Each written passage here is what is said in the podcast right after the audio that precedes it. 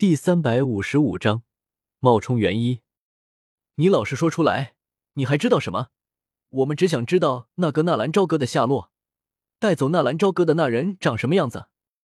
吴天狼一只手搭在那人的肩膀，语气有些冰冷的说道：“呃，我，我，我说，我说，那人一头白发，穿着一身淡蓝色的长袍，眉毛也是白的，而且……”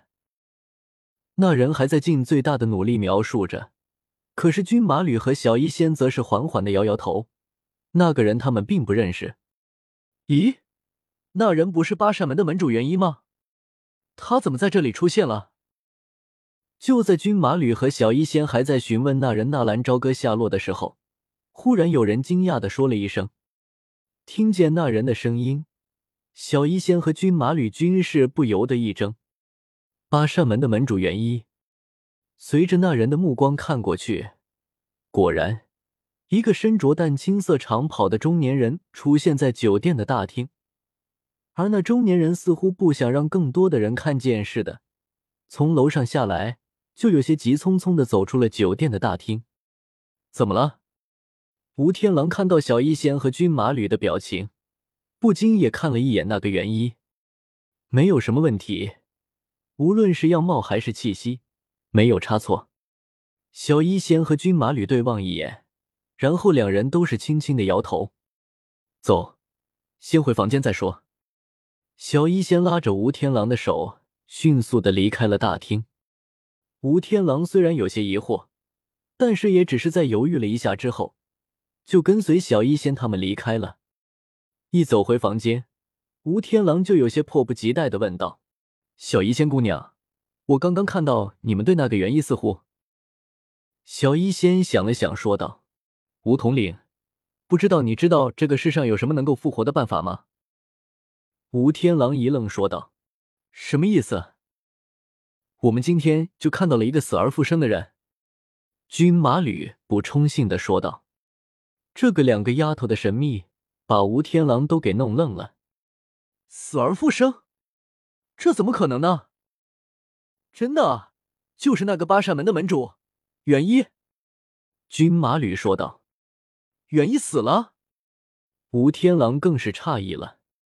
昨天他和虎钳回来之后，稍微休息了一下，虎钳就护送迦南学院的学生返回了学院，所以吴天狼对于纳兰朝歌击杀元一的事情并不知情。是啊，昨天你走了之后，元一出现。杀了执法队的弟子，吴昊进入黑巨风暴，遇到了我们才侥幸逃脱。小哥直接击杀了元一，我们都是亲眼所见的。小医仙越说越是感觉到一丝奇怪，难道那个元一还有九条命不成？不可能，这个世上根本就不存在什么九条命。不过，既然那个元一可疑，那我们可以追上去看看。吴天狼稍微一犹豫。立刻做出决定，追上去，往哪追啊？都这么长时间了，那个元一早就不知道跑到哪里去了。军马吕撅着嘴，似乎没有纳兰朝歌的消息很好不开心一般。八扇门，吴天狼只是说出了三个字。对啊，军马吕猛然从椅子上跳了起来。元一是八扇门的门主，他要去的地方自然是八扇门啊。可是，就算我们找到他了，那也没有什么用啊！纳兰朝歌依然是找不到。不，有用。如果那个元一没死，我们就再杀一次。如果那个元一有问题，如果我猜的没错的话，那个元一应该和纳兰朝歌有关系。你们还记得纳兰朝歌有一手分身术吗？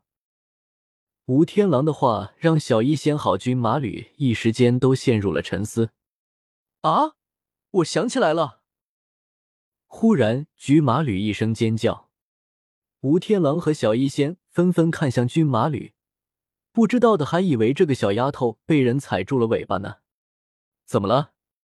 小医仙温柔的问了一句。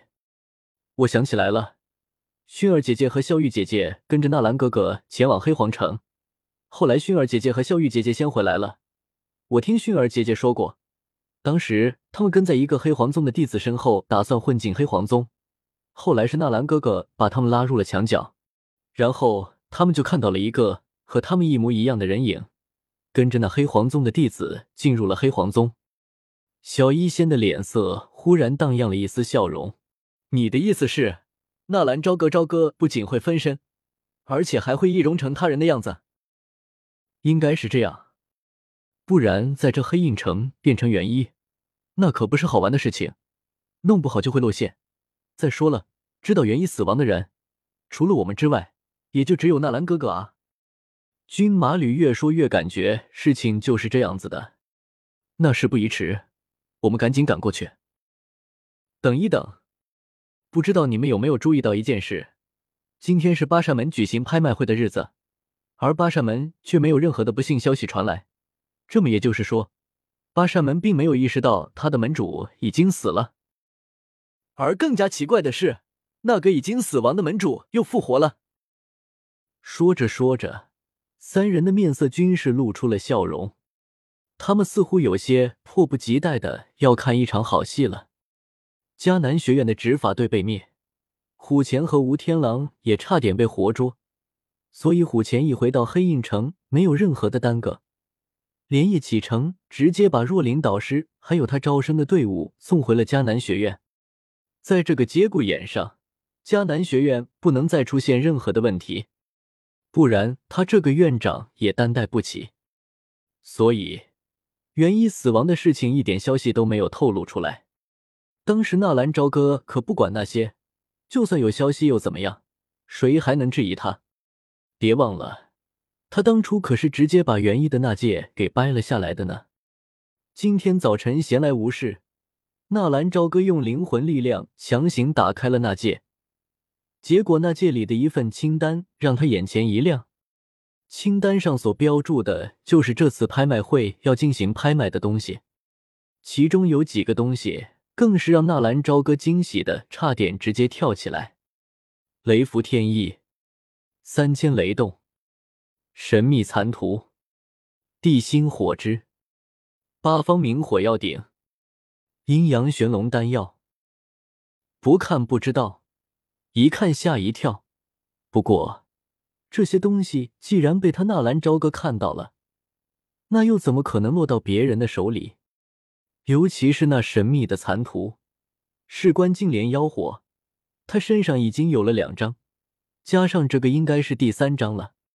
这残图是他答应美杜莎的东西，那是必须要得到的。八扇门的元已经死了，但是八扇门并没有得到消息，而且这种拍卖会都是准备很久的。也就是说，即便你是元一不在，这拍卖会依然会继续。再说，每一场的拍卖会也不一定都要元一在场啊。既然元一已经死了，那么自己去做一次元一，那又如何？只是纳兰朝歌在走出房间的时候，没有想到会在大厅里遇见小医仙和军马吕。为了不露出破绽，纳兰朝歌并没有去和小医仙他们对话，而是径直走了出去。对于八扇门，纳兰朝歌可以说是非常的熟悉了。当初进入迦南学院的时候来过一次，营救纳兰嫣然的时候来过一次，而且那一次还差点把八扇门直接给毁了。带上元一的那戒，纳兰朝歌大模大样的走进八扇门的拍卖会。今天也是拍卖会开始的日子，很多先要参加拍卖会的人都已经开始在门口排队。而纳兰朝歌才不会理会那些，径直来到了拍卖会交接的房间。宗宗主，那负责处理交接拍卖会产品的人一看到元一走进来，有些慌乱的赶紧起身。为了吸引人气，拍卖会要拍卖的东西已经在三天前就放出去了，而今天这种日子，所有的拍卖品也是已经被拍卖会放到了这个交接处。有的人在拍卖了之后，会不等拍卖会结束就来换取东西，也是常有的事情。当然，元一过来巡查也是很正常的。这么多宝贵的东西，虽然没有人敢来这种地方捣乱，但是八扇门素来谨慎。嗯，纳兰朝歌也不知道这货叫什么，只好装作严肃的点了点头。那哥，拍卖品都准备的怎么样了？启禀门主，都已经到位了，还有一个时辰，拍卖会就要开始了。您需要检查一下吗？嗯。纳兰朝歌轻轻的点了点头。那交界处的负责人立刻有些邀功一般的起身，从房间里走出来，然后在前面引路。转过两个拐角，纳兰朝歌明显的感觉到周边有一种强烈的阵法能量波动，有阵法保护，而且纳兰朝歌也感觉到了周边居然有几个不弱的实力潜藏在暗处。虽然那些实力不足以对自己造成什么样的威胁。但是，一般人贸然进来的话，还是会有些影响的。宗主，这就是韩盟主送过来要拍卖的那张残图，这是一本地阶身法斗技。这是看着那一个个摆放起来的等待拍卖的东西，纳兰朝歌的眼眸一闪，万花筒写轮眼蓦然转动，一阵强烈的光芒闪过之后，似乎所有的一切都看不见了。而当那个负责人极力的摇晃了一下脑袋，眼睛也慢慢的适应了之后，发现门主正笑眯眯的看着他。门主，刚刚那是怎么了？怎么突然冒出一道强光？话刚说了一半，那负责人赶忙面色巨变的看向旁边的货架，呼，重重的呼出一口气。还好还好，一切看上去并没有任何的异样。没事，好了。我们出去吧，你要好好的保护好这些拍卖品，不要让一些非法弟子潜入进来了。